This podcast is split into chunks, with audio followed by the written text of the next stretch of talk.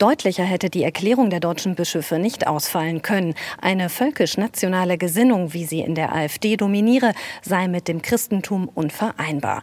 Die Partei sei deshalb für Christinnen und Christen nicht wählbar, so der Vorsitzende der Deutschen Bischofskonferenz Georg Betzing vor Journalisten in Augsburg. Die AfD changiert zwischen einem echten Rechtsextremismus und einem Rechtspopulismus, der der schillernde Rand des Rechtsextremismus ist und von diesem ideologischen ideologisch aufgeladen wird. Eine solche Partei zu wählen bedeutet, sich gegen die Grundwerte des menschlichen Zusammenlebens und der Demokratie in unserem Land zu stellen. Das Votum der Bischöfe war einstimmig. Jeder der Bischöfe stehe hinter jedem Satz der Erklärung, betonte Betzing. Es ist das erste Mal in der Geschichte der Bundesrepublik Deutschland, dass die Bischofskonferenz explizit dazu aufruft, eine im Bundestag vertretene Partei nicht zu wählen.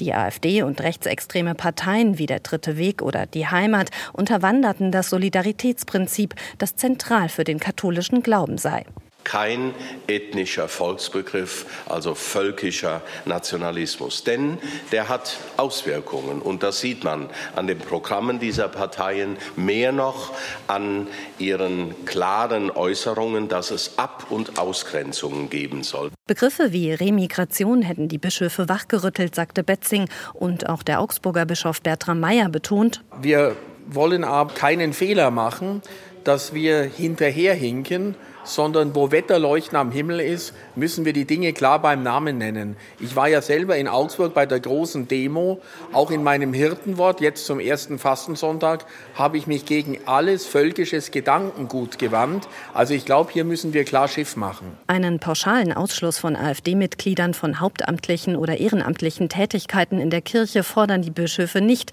Die rote Linie für legitimes politisches Engagement sei aber dann überschritten, wenn sich kirchliche Mitarbeiter rechts rechtsextrem, antisemitisch oder rassistisch äußerten.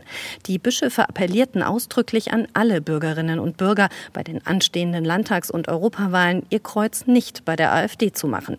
Zugleich riefen sie zum Dialog mit Menschen auf, die für rechtspopulistische Thesen empfänglich sind. Voraussetzung sei deren Gesprächsbereitschaft, so Bischof Betzing. Hier geht es um einen Kampf um die Seelen der Menschen.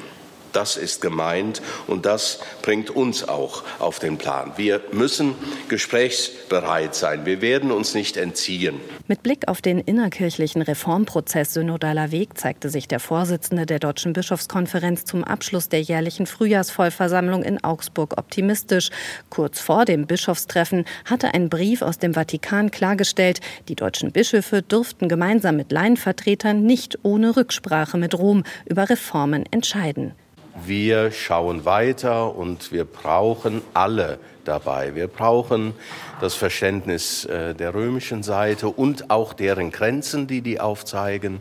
Und wir brauchen hier in unserem Land die Partner und Partnerinnen unter den Laienvertretungen ZDK, der gemeinsamen Konferenz und die, die jetzt schon so lange mit uns unterwegs sind weil so viele Menschen in unserem Land auf Reformen warten. Als eine erste Konsequenz aus dem Reformprozess kündigten die katholischen Bischöfe an, in der Seelsorge künftig auch besonders auf die Bedürfnisse von queeren Menschen eingehen zu wollen.